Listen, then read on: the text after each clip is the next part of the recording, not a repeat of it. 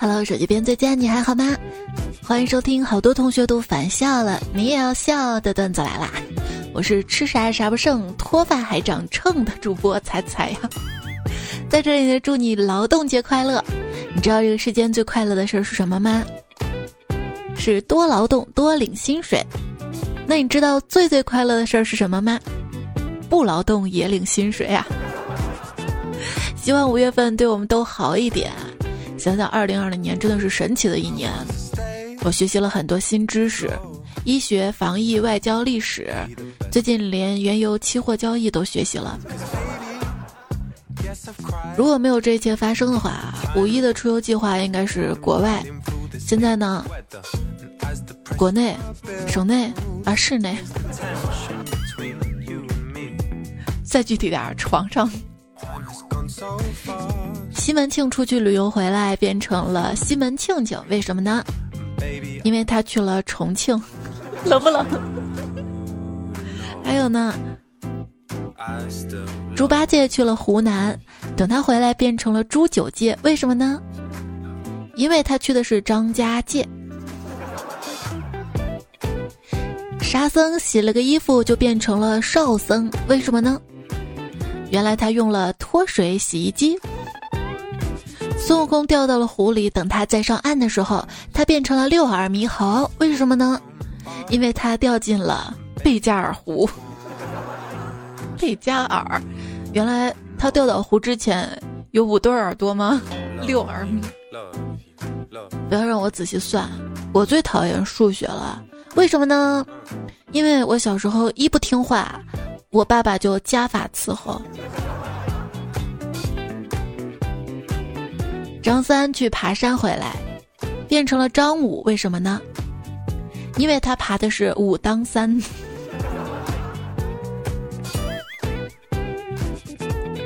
天气很好，心情也很好，晴空万里无云。给喜欢的男孩子发了一条语音：“晴天，祝你好哟。”过了一会儿，他给我回了一条：“滚，你才晴天祝。”嗯。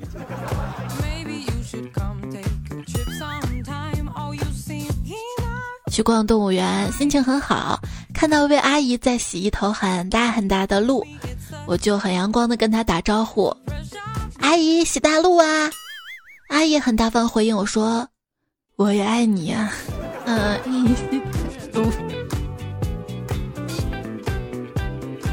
问天津的朋友跟日本的朋友怎么区分呢？你跟他说一句日语，回答 “so this ne”，这是日本朋友回答。So smart 是天津朋友。那天收到一条陌生人的消息，他说：“请问一下，你可以做我的主人吗？主要我就喜欢在别人脚下卑微的伺候，让别人高高在上的感觉很舒服、很放松，根本不用考虑我的感受。”这是……哎，我就纳闷了，你那么喜欢被虐，那你去上班不就行了吗？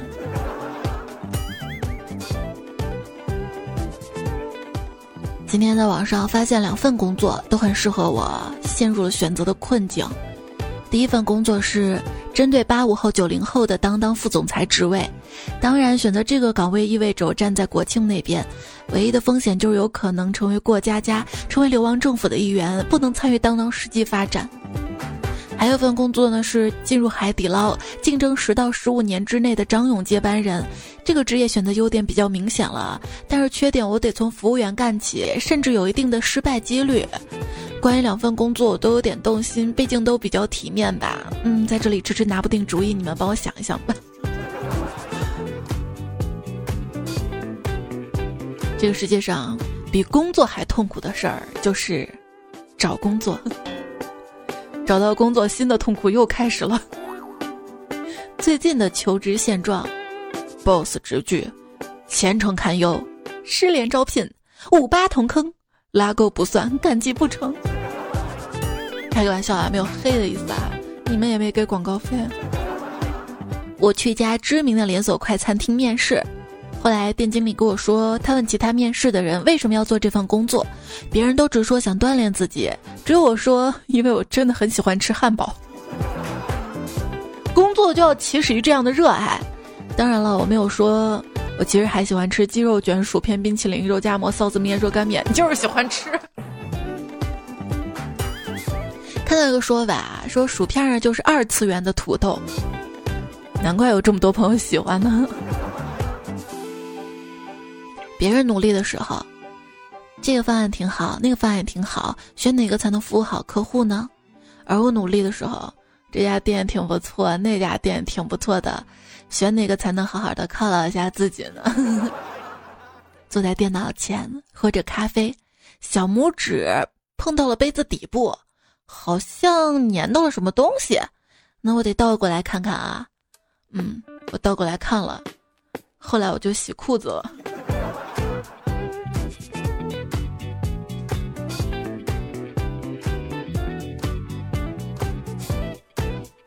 我打游戏、看漫画、刷剧、睡懒觉，甚至什么都没做，只是愣神的喝咖啡，并不是说明我很闲，可以随意被打扰。我是在做我喜欢做的事儿，平时忙碌就为了有这点时间，请尊重一下我，不要说什么“看你也没有什么事儿，不如来帮我”之类的，好吗？什么举手之劳而已啦，正好学过这个嘛，反正都顺手。这些话应该是帮人者的自谦，而不是求人帮忙时的理由，好吗？越是敢跟你打包票，说什么保证一定的人，到最后出状况撂挑子的概率反而高。而是在答应之前先说有可能失败的人，反而不会出问题。为什么呢？前者可能是在吹牛，后者是认真的想过。我表达不满的方式：晚一点回信息，跟回少一点信息。我既是秒回那种人，也是已读不回的那种人。我说了再忙就是在忙，硬要问我忙什么，我也许当时忙着微笑跟哭泣，忙着追逐天空中的流星，反正没空理你。一个真理，在工作群里艾特你的没一个好消息。我发现有些同事有特异功能，工作时候他会隐身，挑毛病的时候又出现了。职场里，似乎你越是一个必不可少的员工，你就越有可能被当做一个无足轻重的人来对待呀。你的领导对你说过什么让你难以忘怀的话呢？哎，你们办公室下班之后怎么就没人了？那下班不应该回家吗？当代社畜现状：高级写字楼上班，租住城中村，吃路边小店。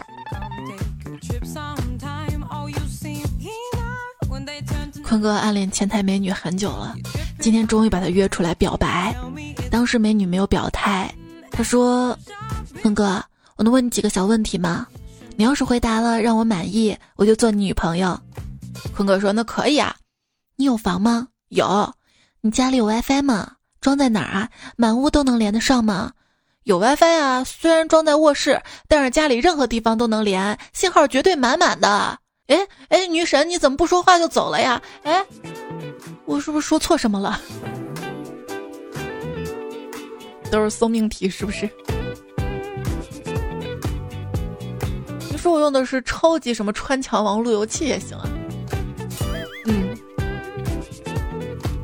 关于说错话，刘备开会的时候说错了话，诸葛亮一直冲他努嘴，嗯 这成亲嘴了，意图提醒他，这就是诸葛连弩。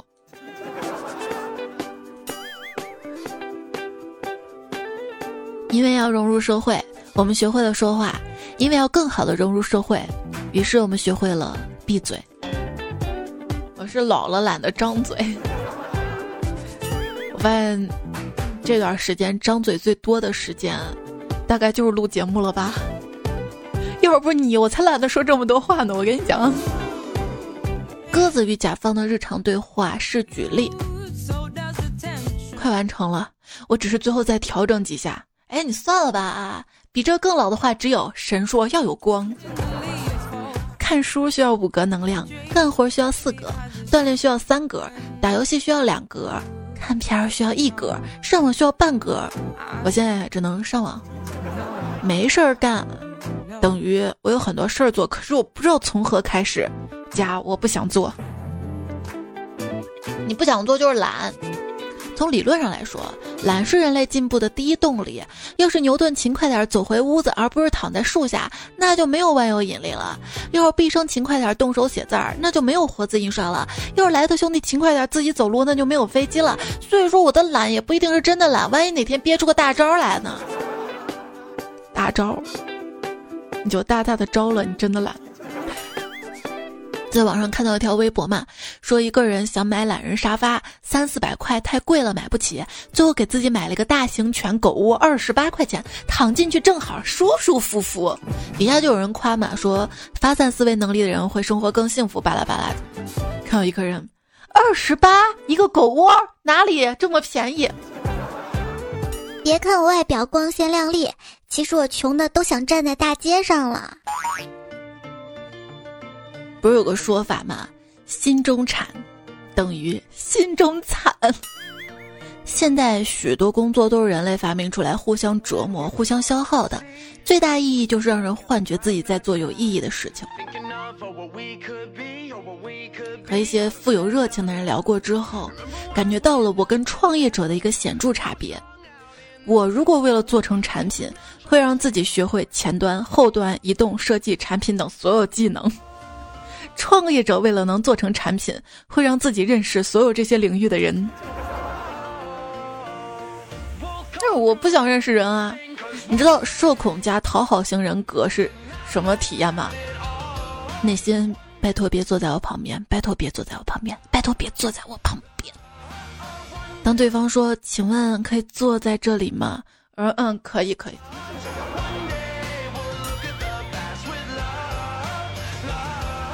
我只不过单纯的想把事情做好，目前为止我做到了一半。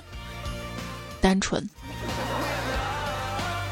当我看到一些生活小妙招的时候，我总是不自觉的会把它们收藏起来，认为这样可以平衡一下自己的生活，因为我总感觉自己的生活有些不妙，需要小妙招。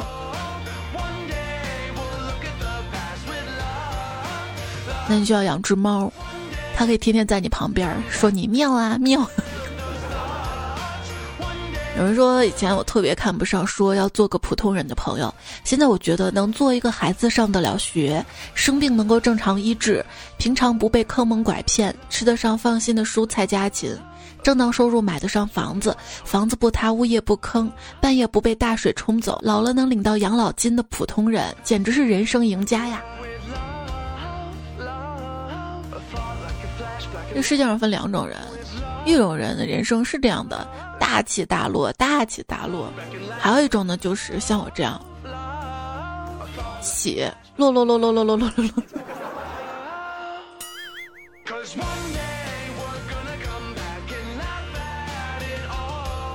哎，刚刚说的什么？有正当收入买得上房子，房子不塌，物业不坑。有没有这种体验？就是随着年纪的越长大，就越想当房东。我二十多岁就想着要有三套房就好了。长大之后解决问题的方式，眼不见心不烦。现在的我对这个世界的感受跟小时候最大的不同，小时候会觉得每天很短，每年很长。现在会觉得每天很长，每年很短。小时候没吃到嘴的东西永远记得，长大了连上顿吃了啥都记不得。岁月并没有磨平了你的棱角，只是在你棱角间的空隙填充了脂肪。别说我说一下怪叔叔啊，他就是那种年纪不大，也就比我大几岁，但是看起来就有点那种沧桑的四五十岁大叔的感觉。有一次，我们去一家学校搞活动嘛，往学校走，公交车上碰到一个中年大叔，然后他在我们旁边站了一会儿，就跟怪叔叔搭话了：“哥们儿，去看孩子呀。”然后因为怪叔叔就之前就经历过很多很多这样的误会嘛，也就懒得狡辩了，就说是。然后那男的继续问：“那你孩子多大了？”他就敷衍说：“十多岁。”本来以为对话都结束了，没想到那个男人后退了一步，扶了扶脸上的眼镜，惊讶道：“那哥们儿，你结婚挺晚的啊。”后来怪叔还跟我说：“我知道我看上去老，没想到这么老啊。”虽然我国人口老龄化越来越严重，但是脱发越来越年轻化了呀。很多朋友问我脱发了该怎么办，我给大家一个建议：脱发之后不要慌张，一定要坚持健康生活，早睡早起，千万不要熬夜，饮食呢也要清淡一些。最重要呢要有一个好的心态，比如说听段子来了，保持好心情，这样呢就比较容易接受脱发这个事实了。不要熬夜啊！一只北极圈的北极熊想依靠熬夜来修仙，它甚至在冬天的时候还努力熬夜。经过不断努力，它终于成了一只熊猫。大兄弟啊，这么晚还在熬夜啊？蝙蝠对猫头鹰说：“据不科学研究表明，长时间用手杵着脸发呆，能有效的缓解法令纹的增长，可以试试。”当晚，女孩被对方摁住手腕，立在窗前。宁宁，高大男人气势逼人，居高临下。听说你失忆了，记忆停在二十岁。他正要点头，下一秒，男人啪的甩出了一本高等代数第五版概述。来，男人嗓音低哑，发出怜爱的叹息。用你二十岁的智商来给我算算看。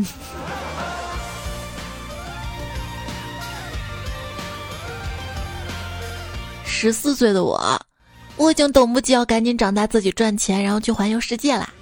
现在的我，放在公司的保温杯可一定要记得拿啊！我也就剩那么一个杯子了。我之所以用保温杯，倒不是因为保温杯可以保温，方便泡枸杞，而是，也就这个杯子不容易摔坏。办公室的保温杯一天没拿其实没关系的，第二天还会去公司。但是放在宿舍的凉鞋，你再不让我拿，天就热了。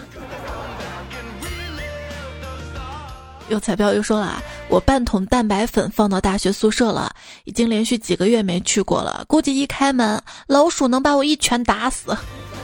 没盖子吗？啊，更惨的还有。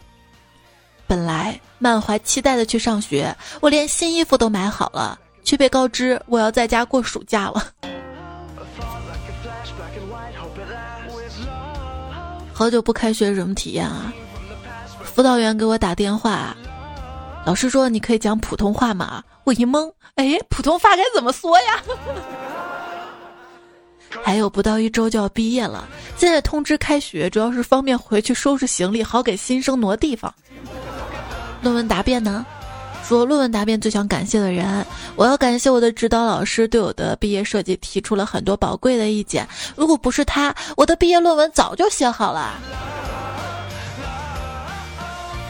大概是在二零一九年的冬天，世界的某个角落，有个小孩许下了自己的生日愿望：我希望寒假永不要结束。现在食堂阿姨都比你先知道准确的开学时间。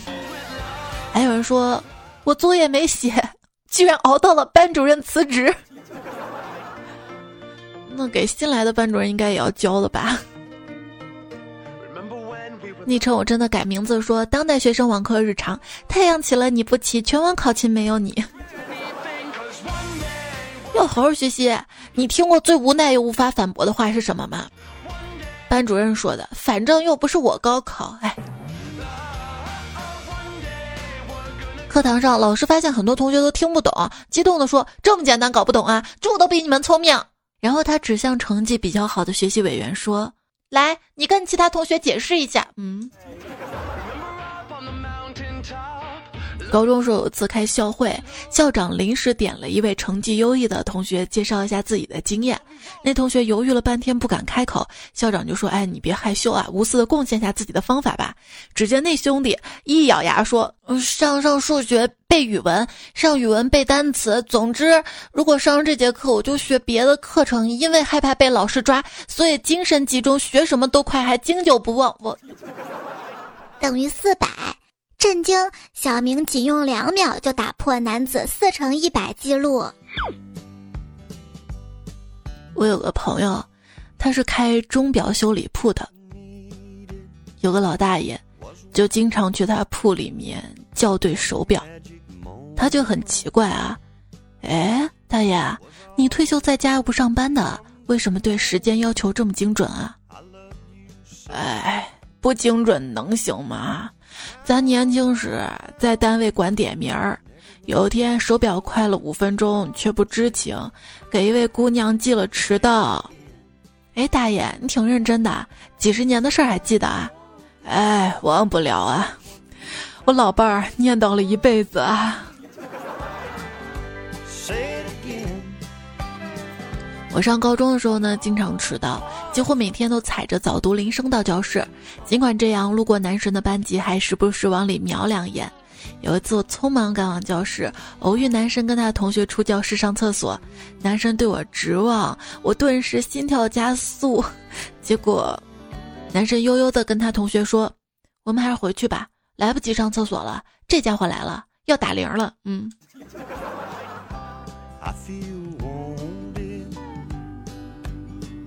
高中有一次迟到，被脾气特别好的班主任训了一顿。他说。所以说我平时教你们要懂礼貌，见到老师要打招呼。但是你迟到了，啊，看到我跟领导在大门口谈话，你就装作不认识我噻，啊，怎么还那么洪亮跟我打招呼？怕领导不知道你是我们班的学生啊？啊！九头蛇上学担心迟到，只洗了三个头，匆忙的出门，遭到了同学的嘲笑。什么是安全感呢？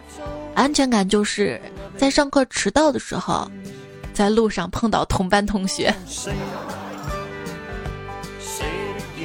黄景轩说：“我快开学啦，有什么办法可以让我两天学完两个月的网课啊？在线等级哦，只有小猪联系方式，我想让他教我如何管理时间。”楼淄博在等你说。大学生其实才应该是上网课最惨的，因为平时在大学上课也不太听课，也几乎没有作业。现在听不完的课、记不完的笔记和每节课写不完的作业。那你知不知道，本身上课是应该好好听课的？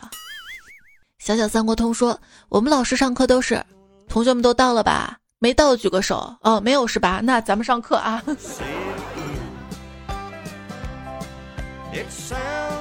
李寒雪说：“作业呀，你已经长大了，你要学会自己写了哈。我还要打游戏，游戏还小，需要我照顾。”不，游戏说：“因为我是个小朋友，你就要打我吗？要打游戏？”四田小青年说：“哎，当初没钱读书，后悔了。一定很想读书吧？”可是有很多年轻的小伙伴们，确实因为不想读书、贪玩儿什么，不好好学习。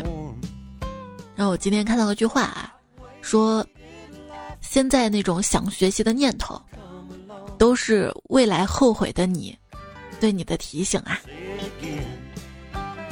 明天过后，勋说马上要考试了，都说线下考试有水分，现在我感觉线上考试是在水里泡着考。紫色北极光说：“以前不仅有书，还有洗发水、洗衣粉、沐浴露、洗面奶等等浴室用品上的说明书、成分等等，够我看好久呢。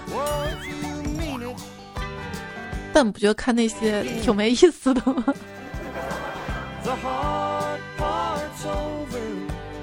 要是有书看，要是有手机玩，谁还看那些？”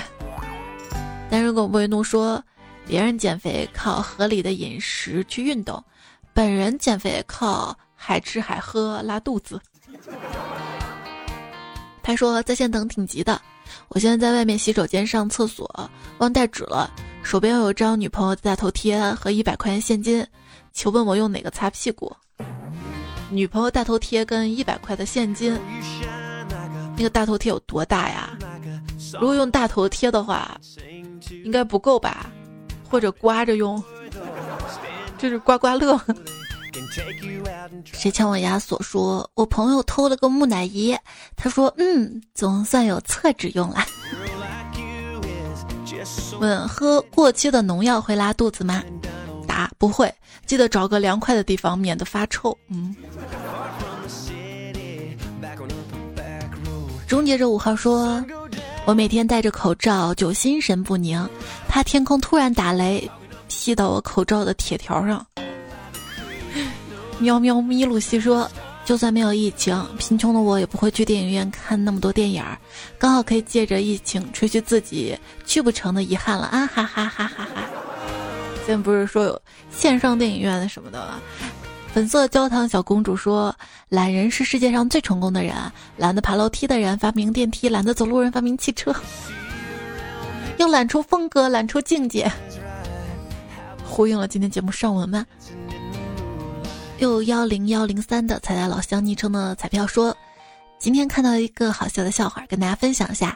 话说以前有个土财主得了重病，快不行了，给他看病郎中便把他的儿女都叫到跟前，对他说：‘你有什么遗言，快说吧，不说没有机会了。’儿女们都盼着他把藏钱的地方说出来。不料财主说：‘能不能换个郎中再试试？我觉得还可以再抢救一下呢。’”姚渊说：“你知道为什么现在有北京、南京、东京没有西京吗？因为西京被唐僧取啦。”哎呦，奇怪的知识又增加了呢。熊宇丰满说：“考你一道心理测试，有一棵椰树，有四种动物，分别是猩猩、狒狒、狮子、猴子。你觉得谁会先摘到香蕉呢？”哎，宝宝，就是有一棵椰子树，有四个动物：猩猩、狒狒、狮子、猴子。你觉得谁会先摘到香蕉呢？狮子，为啥？因为因为狮子爱吃小动物，想先吃到的，想不先爬上树吃到小动物。我跟你说答案啊，你是不是傻呀？椰子树上怎么会有香蕉啊？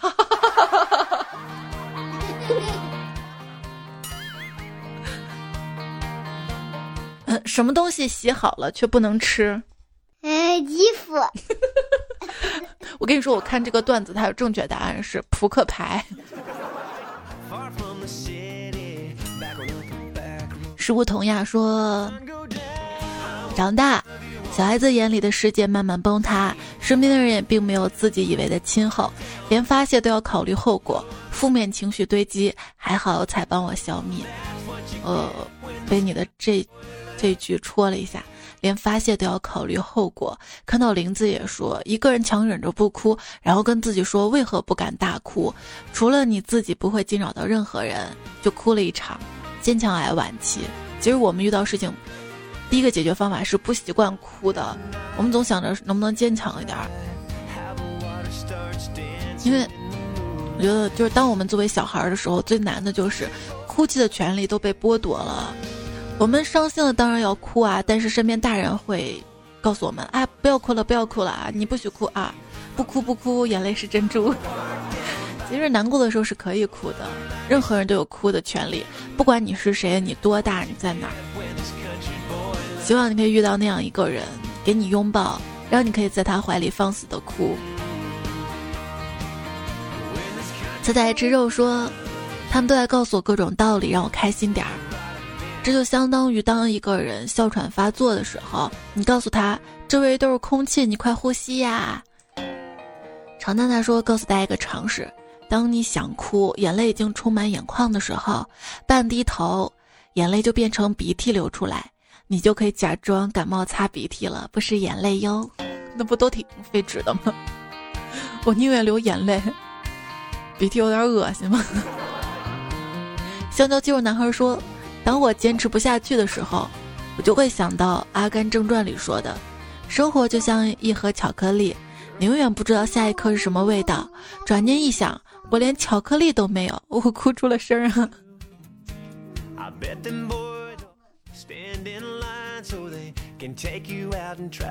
守望的星星说：“我跟我朋友聊天，他比较忙，没怎么理睬。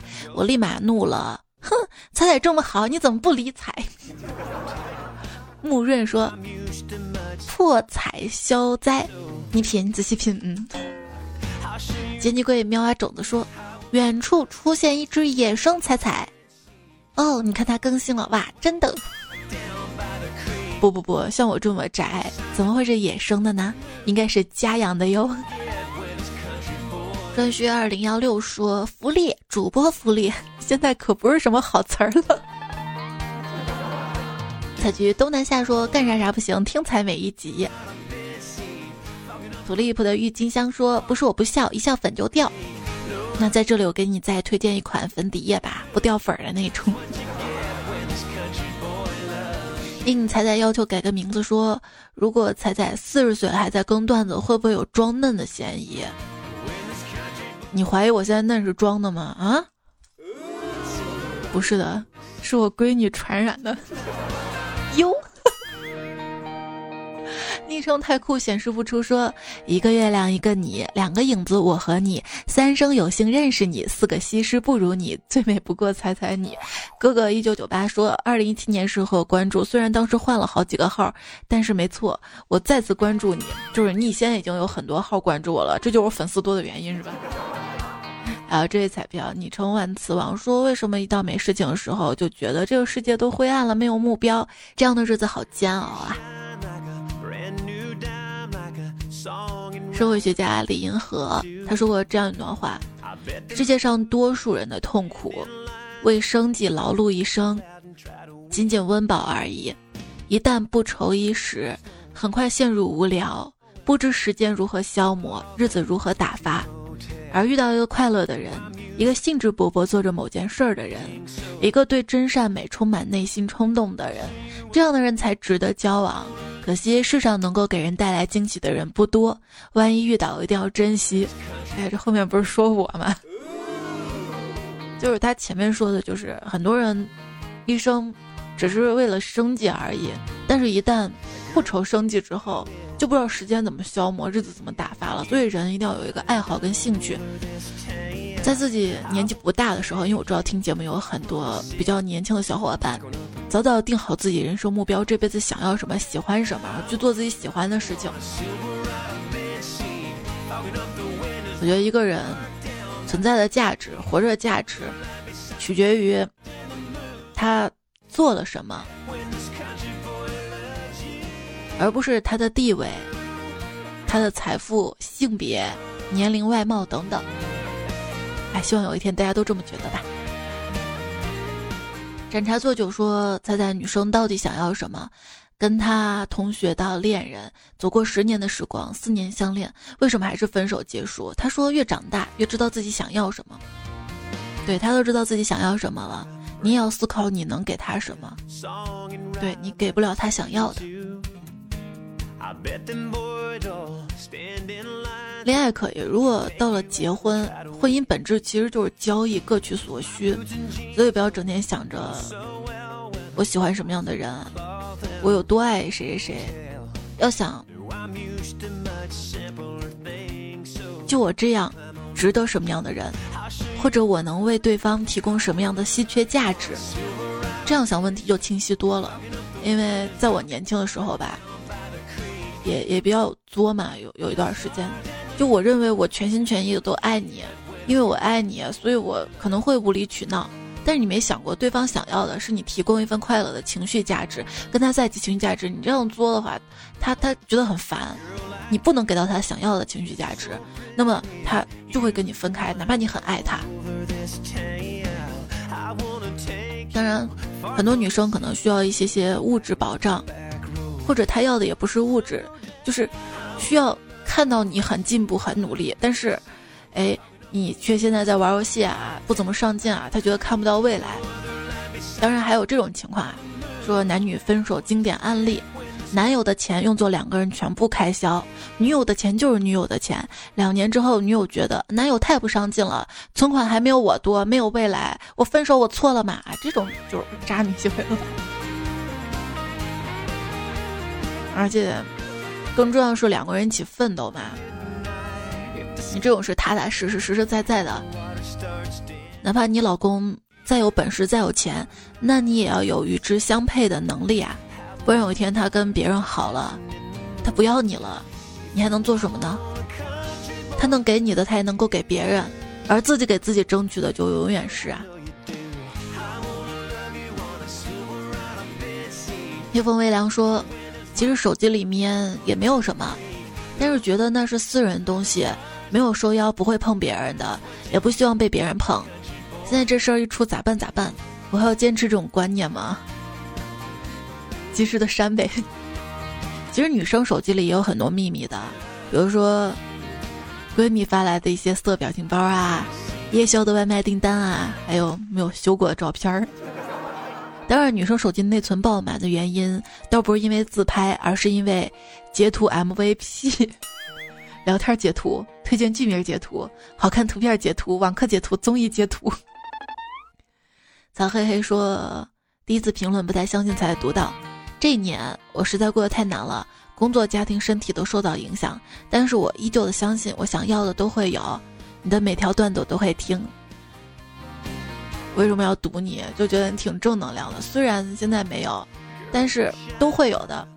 之前看到一个视频，有人采访一个小哥哥嘛，他说他开店又失败，再开又失败，再开失败，干啥啥失败，但是他还是要提醒大家，要不我们一起来听一下吧。我干这些酒店，干一家黄一家，卖手机把摩托拉公司干黄了，做买卖，那个市场关门了，他弄着美食一条街，我在那里做砂锅，就说那条街属于违建，就给拆了，不让干了。回了临沂这边以后哈，我到夜市那边炒米炒面，炒螺丝做龙虾，那时候卖的很好。然后到后来，区委政府不让摆摊了，把它干黄了吧？然后上那个沪台西巷，你知道吧？银梦学院那时候不还开着的吗？啊，我就到那边做砂锅。我跟你嫂子，我们两个一天三四百块钱。银梦学院黄了，银梦学院黄了，那我还得干呀。高新区这个现在叫二十八中，上那门口。去卖炒米炒面，一天下来，我跟你说啊，我跟嫂子两个人小钱包，干了能有半年好日子。学校不让学生出来了，人家干了那些年都没事，我这一干这不让学生出来了。然后到那个创新大厦，你知道吧？我在门口干了一段时间烧烤，生意很好，十几张桌子，天天翻台，天天翻台。城管管着，不让干了，又给干黄一个。干黄了以后呢，怎么呢？住这个小区里，门口摆吧，客户也拉去了。人员也有了，来个查环保，露天摊不允许出来。罗庄区的说让你让我上马路西边去干去，高新区的城管一来说你兄弟你上东边干吧，东边是罗庄的，我就东西这么凑。哎呀，后来弄弄的话不干了。那个伙计在哪在那个汽配城干物流去，我说干物流行啊。印完名片了以后，开着小车沿途所有的镇挨家挨户的发名片，得发了将近一个月，客户一点点拉进来。一天两车货，拉不完。我干那个物物流干了将近四年，快到第三年的时候啊，车上的多了。原来就我们两个人跑，价格很稳定。到我不干的时候，上到八辆车。关键是他砸价呀，打价格呀，打到最后，我们原来五块钱一件的货，到最后两块钱一件。我现在干这个，给各工地送建筑材料。呃，相当于是跟老板是合作，老板这边的话是出车，咱出人工出油钱，保证运费是一一半。你老板还没我大，对兄弟们非常够意思，从来不亏哪个兄弟。不赶上这个疫情的话，我早开工了。那这不你嫂子原来在家，她本身就卖水果，左邻右舍这帮邻居啊都来找菜，所以说呢，咱就是刚开始给他带点，给他带点，越带越多，越带越多。后来呢，寻思寻思，哎，咱就直接那什么吧，直接进两个去。干什么东西，咱都是认认真真去干了，但到最后没一样说这干的非常成功的。我最成功的就是他哄回来个媳妇儿，给咱生俩孩子，一儿一女。我想通了，平平淡淡的干着，把一家人哈亲亲密密的在家，只要是平平安安，比啥都强。真正的说，人这一辈子，你从生到死，中间那么一个过程，有荣誉。有金钱，有财富，有权利，我们享受的是这个过程，并不需要这个结果，结果都是一样的。到最后，一捧黄土一样，你啥也带不走。人生如戏的话，就是一个游戏一样的。碰到眼前的东西，很麻烦，很难度过这个坎儿。老人经常说着，没有过不去的坎儿，车到山前必有路。你这个坎儿，只要是不去乱想啊，别到这个坎儿了，我卡死这儿了。我想不开了，寻短见了，你总会过去。一过去了以后，你这个坎儿，你回头再想想，没什么，这就是个玩笑。经常我好跟俺伙计一块说的一句话：如果你还有气儿喘的话，那这些啥都不是个事儿。人生就是这样，坎坎坷坷的，千万别遇到一个坎，觉得自己过不去了啊，都能过去的，平平安安的，平平淡淡的，有爱人在身边，就挺好的。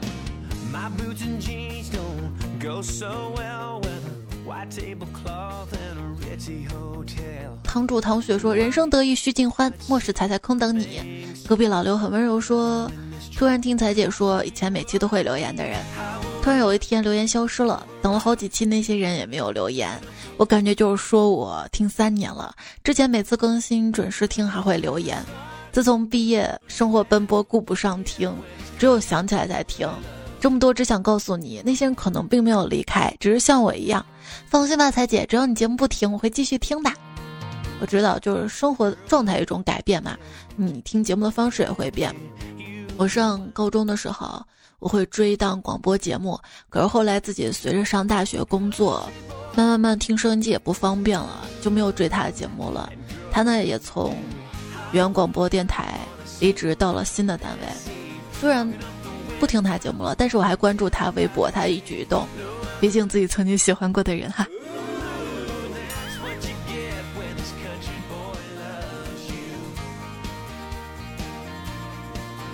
迪迦奥特曼说：“天气终于开始回暖了，愿接下来生活会很快乐。”才是彩彩的彩，不是彩彩。他说：“要不是小学时班主任推荐喜马拉雅，我就不会来这儿，就不会遇到你。谢谢你的老班啊。”建议殿下说：“你之所以累，是因为你是人类。”我之所以爱彩，是因为我是人才，哈哈哈，这么优秀。昵称听友二三三说：床前明月光，网课累得慌。若把彩彩听，晚上睡得香。你这么优秀，改个昵称，我们认识你啊。还要感谢上期的留言，不张扬不挂科，姚家小小，谢谢你们把节目推荐给你们喜欢的人。还要感谢应财要求改个名，怕点名不知道是我。喵灵个喵，鬼儿啦，卓妍妍。乌托邦刘代硫酸钠，你的留言我都看到了，谢谢你们大段的留言的支持。